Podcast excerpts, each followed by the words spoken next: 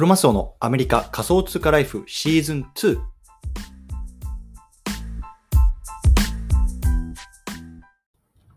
皆さんおはようございます。アメリカ西海岸在住のクロマスオです。今日は5月の24日火曜日の朝ですね。皆さんいかがお過ごしでしょうか？今日も早速聞くだけアメリカ仮想通貨ライフ始めていきたいと思います。よろしくお願いいたします。さて、今日のテーマなんですけれども、今日は複数のマーケットを統合した NFT アグリゲーター、ジェムの使い方、ね、このテーマで話していきたいなと思います。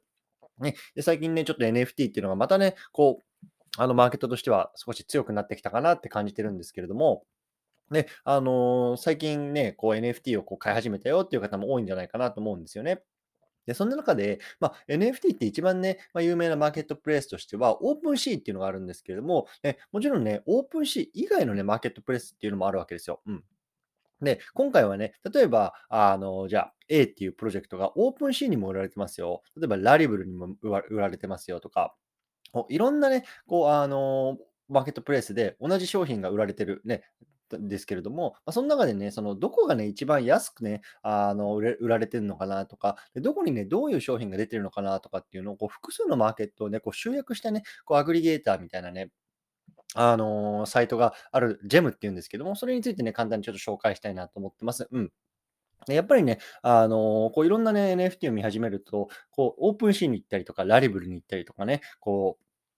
NFTX に行ったりとか、こう結構めんどくさいことが起こるんですね。それをね、こう一括、あのね、場所をね、こう一つのね、こうサイトで全てを見れるっていうところがね、このジェムのあの大きなところかなと思います。そう。なので、まあね、本当ジェムのサイト、ちょっと後で概要欄の方に貼っておきますけれども、まあそちらの方で見ていただくと、こうどのね、サイトでね、どういう商品が売られてるのかね、同じコレクションの中で。それがね、こう一目でわかるっていうのはね、非常にね、こう分かりやすいサイトになってるんですよね。うん。で、もし、あの、これさらに、あの、いいところが、こう、ガス代のね、節約にもなるんですよ。で、例えばね、このオープンシーとかだと、自分がね、欲しいなと思って NFT っていうのをね、こう、1枚ずつ買わなければいけないんですよね。で、その1枚ずつ買うときに、このガス代、いわゆるね、こう、イーサリアムとかポリゴンとか、まあ、いろんな、こう、チェーンを使うと思うんですけれども、そこにね、使うね、こう、トークンをこう支払わなければいけないわけですよね。まあ、特にね、このイーサリアムなんていうのは、やっぱりガス代が高いときはね、こう、一つの NFT を買うのに、その NFT の価格を超えたね、ガス代を払わなければいけないなんてことがざらにありますから、そういうのをね、こう、何枚もね、こう買いたいなって時に、こう、一括して購入できる。つまりね、その、あの、本来であればね、各々を買うときに、こう、ガス代をね、なん、あの、その、回数分払わなければいけない分を、こう、一括でね、一回でね、払えば済むというところがね、このジェムの特徴にもなります。そう。なので、まあね、複数のね、この NFT っていうのをね、こうあの買いたいなとかって思ってる方はね、ぜひね、このジェムでね、買っていただくと、このガス代の節約にもなるっていうね、メリットもあるかなと思います。うん。そんなところですかね。そう。で、これもね、僕もね、実はね、あの知らなかったんですよ。で、昨日かな、あのーなんか、と、ポッドキャストを聞いていたらこういうようなサービスがあるっていうのをね、まあ、こっちの方であの知ったので、まあ、ちょっとね、今日はそれを見て、まあ、こんなものかと思いながら、こうね、あの、ちょっと触れてみたので、そのあたりを今日は紹介してみました。うん。概要欄にね、このジェムのあの URL 貼っておくのでね、もしね、興味がある方はぜひ見てみてくださいというところでね、今日はちょっとね、簡単なんですけれども、このあたりにしたいなと思います。では、皆さんコツコツやっていきましょう。お疲れ様です。あ、すいません。ちょっとね、あの、告知を一つ忘れていたので、あの、録り直してるんですけれども、えっと、明日ですね、5月の25日のアメリカの西海岸時間朝5時、えっと、日本時間だという、えっと、21時ですかね、に、えっと、ツイッターのスペースをやります。で、何についてかっていうと、えっとね、ディオンさんっていうね、日本に住んでる、まあ、海外の、ちょっとどこの国籍の方かって僕も全然わかんないんですけども、